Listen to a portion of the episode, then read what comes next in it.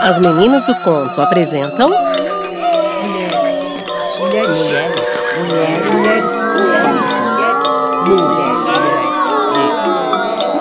Mulheres. Que contam mulheres.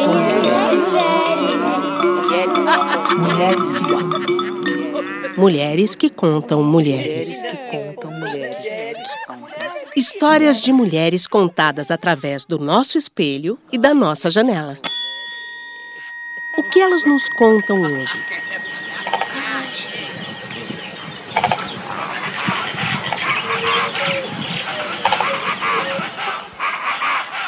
Este é o tuiuiu. O tuiuiu é um pássaro grande, tem um corpo robusto, um bico grosso e afilado na ponta. Seu pescoço é preto e parte do seu papo é vermelho, com muita, muita, muita elasticidade.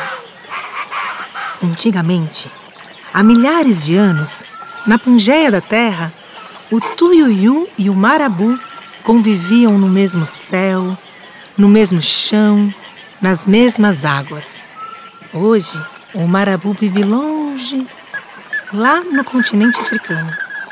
E o tuiuiu guardou em seu papo memória uma história de lá. De papo em papo, de pássaro em pássaro, os sons trouxeram as histórias. Porque o que os olhos não veem, os sons vão buscar. Era uma vez uma aldeia que não tinha nome. E como não tinha nome, nunca tinha sido apresentada ao mundo. Nem sequer a chamavam de aldeia sem nome. Porque se assim o fizessem, ela teria um nome. Essa aldeia era parecida com qualquer outra aldeia. No entanto, em nada a ela se assemelhava porque estava desprovida justamente dessa palavra, desse significado, do nome. E sem o nome, não há paragem segura. Ninguém desejava viver fora dali, porque era, na verdade, um lugar lindo. Nada faltava e a luz ali era tão bela. No entanto, uma coisa preocupava muito aquela gente porque as mulheres que moravam nessa aldeia não conseguiam engravidar, por mais que tentassem, e ninguém sabia o porquê. Aconteceu que um dia, uma mulher dessa aldeia saiu para trabalhar na floresta que cercava o conjunto de choupanas. Enquanto apanhava lenha e colhia os frutos, começou a cantar Ninguém antes dela tinha tido essa ideia de libertar as melodias do coração cantando. O vento soprou, soprou, soprou e seu canto se espalhou pela floresta. E lá, do outro lado, um pássaro respondeu o canto entre os ramos de uma árvore. A moça abriu os olhos, ergueu a cabeça admirada e contente, e cantou. E pássaro, e pássaro, como é agradável e feliz o som da sua voz. Por favor favor, me diga. Por favor, me diga o seu nome. O seu nome. E cantemos. E cantemos. O pássaro voou de ramo em ramo entre as folhas trêmulas empolerou-se ao alcance da mão e respondeu: E é, você quer saber meu nome? Você quer saber o que fará com ele depois? O que fará depois que cantarmos? O que fará com meu nome? Ah, eu direi seu nome para toda a gente da minha aldeia. E como é o nome? E como é o nome da sua aldeia? Da sua aldeia? Minha aldeia não tem nome.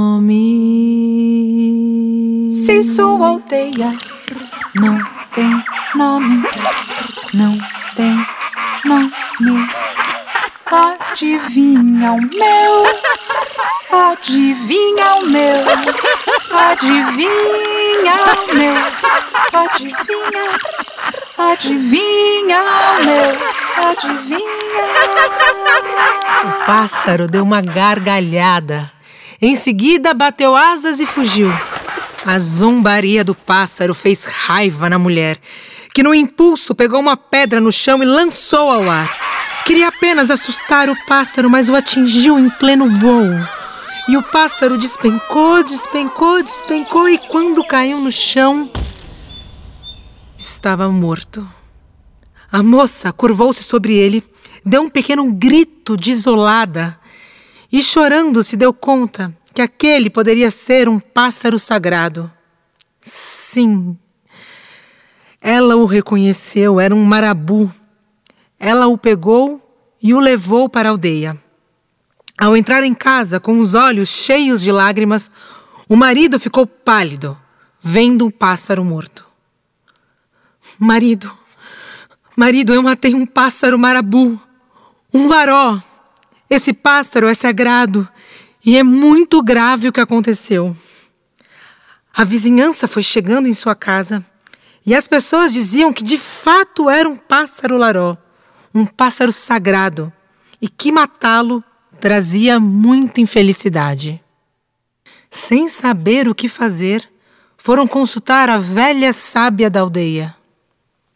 Quando a mulher acabou de contar o acontecido, a velha sábia respirou fundo e disse para todas as pessoas: É realmente muito grave o que aconteceu.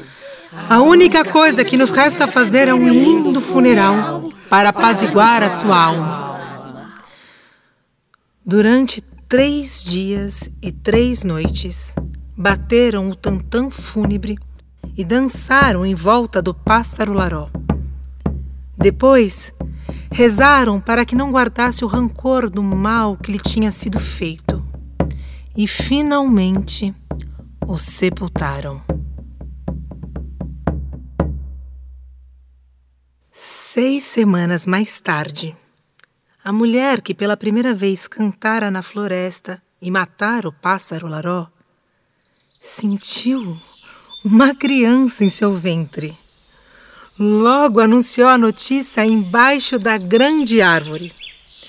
Todas as pessoas quiseram felicitá-la e honrá-la como uma mulher milagrosa. Apressadas em satisfazê-la, perguntavam o que ela desejava, como é o costume de perguntar às grávidas. Um pássaro foi morto e está agora enterrado entre nós. O matei, pois nossa aldeia não tinha o um nome. O meu desejo é que nossa aldeia receba o nome de Laró, em memória do morto. Isso é tudo o que desejo.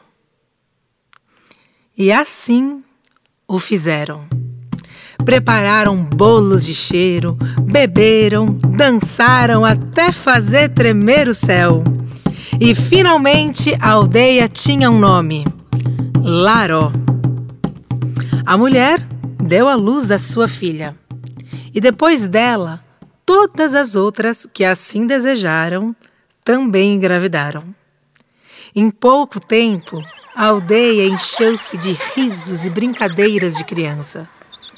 E os viajantes, que antes nem sequer conheciam a aldeia, agora apareciam atraídos pela alegria.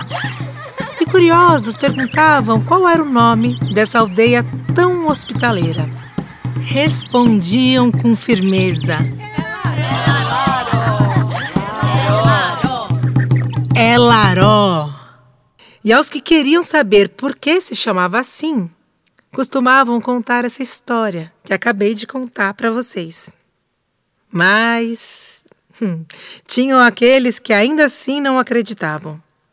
E para estes diziam assim: Primeiro foi o canto de uma mulher. O canto provocou a pergunta. A pergunta fez surgir a morte. A morte germinou a vida. E a vida deu ao mundo o nome.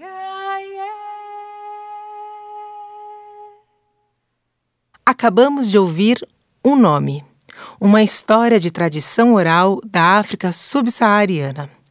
Esta versão está no livro A Árvore dos Tesouros Lendas do Mundo Inteiro de Henri Gugot, adaptada por mim, Daniele Barros e Helena Castro. Eu também fiz a narração e Helena Castro fez a composição musical, paisagem sonora e a voz do pássaro. Outras vozes da história foram feitas pelas atrizes do grupo as Meninas do Conto. Áudios das paisagens sonoras cedidos por Dante Buzetti.